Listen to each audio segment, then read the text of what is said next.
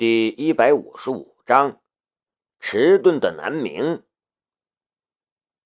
那一瞬间，李云聪突然想要吐槽一句：“好白菜，怎么都让猪拱了？”不过看到女子略带疑惑的神色，他连忙道：“呃，好，好，好，呃，在，我们老板在的。”连忙转身带路。甚至连女子要做什么都忘记问了。女子早已习惯这种待遇，微微一笑，跟在了他的身后。车里，苏文杰微笑了。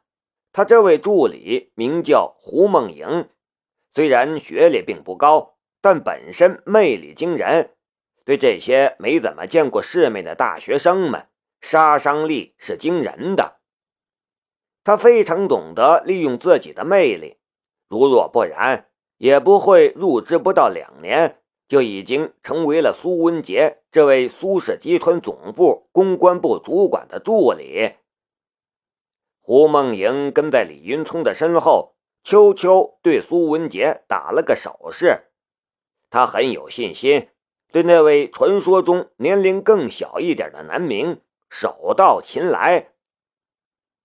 苏文杰微笑着命令司机悄悄起步，远远跟在后面。看到前方的小楼，胡梦莹微微挺起胸，拿出自己最好的一面来，款款走进了小楼。我们老板就在这里。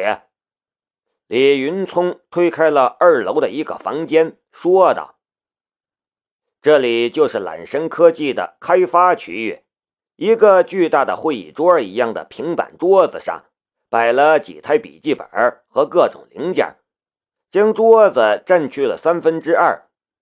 几个一看就是宅男的家伙正在那里摆弄着零件，调试着代码。不过这几个人正一边工作，一边羡慕、嫉妒、恨的看着对面。此时门被人推开，他们都看了过来。几乎是一起露出了惊艳的神色，几个人里倒有一大半突然就脸红了。你们好，我叫胡梦莹，我来找你们老板。胡梦莹大方的自我介绍，然后所有人的目光都看向了对面。胡梦莹的目光顺着那些人看向了会议桌的对面。就看到三女一男坐在那里，那一瞬间，胡梦莹心中咯噔一声，就只有一个想法：要糟。今天是星期六，下周一江小慧就要去上课了。南明答应了给她补课，让她一早就来揽神科技。到了约定的时间。刚刚和江小慧讲了两道题，张飞林就到了，笑道：“我听说你今天帮小慧补习，我就过来看看能不能帮上什么忙。”然后不到五分钟，刘敏中的女儿刘新宇也到了。明明师兄，听说你今天有时间，你能不能也帮我补课？我数学不太好，哎，哎，好啊！南明失笑，你们怎么都来了？今天都那么闲？又伸手摸摸刘新宇的脑袋。你这小丫头也知道认真学习了，难不成太阳从西边出来了？对面的一群光棍们，浓浓的吐槽欲望无法发泄。都快要憋出内伤了！你这个迟钝的笨蛋！南明兀自不觉拉着张飞林，非常认真的帮两个人讲解补习。此时他听到了胡梦莹的话，抬起头来说道：“我是南明，你找我有什么事儿？”这就是南明，好年轻啊！就算是看过了照片，胡梦莹还是被惊到了。你好，南总，我是苏氏集团的胡梦莹，能不能单独和您谈谈？胡梦莹尽量让自己显得不那么具有侵略性，但就算是如此，效果却不怎么样。南明还没回答呢，张飞林已经不着痕迹的抱住了南明的左臂，微笑道：“当然。”刘新宇已经跳起来，一把抱住了南明的右胳膊，大声道：“不行！”江小慧虽然没有站起来，但她握笔的姿势已经悄然变成了握匕首的姿势了。当然不行！同为女性，几个妹子第一时间就意识到，这个女人是个吃人不吐骨头的妖精。单独谈谈，那是羊入虎口。我们很忙的，你有什么事儿就在这里说吧。南明道：“就算是再迟钝，他现在也知道，如果现在和胡梦莹单独谈，恐怕就犯了政治错误了。再则，苏氏集团，南明心中就只有冷笑了。胡梦莹张张嘴，有那么一瞬间有点失语。三个小女生。一个知性，一个朴素，一个刁蛮。虽然都是素面朝天，但每个都是美人坯子。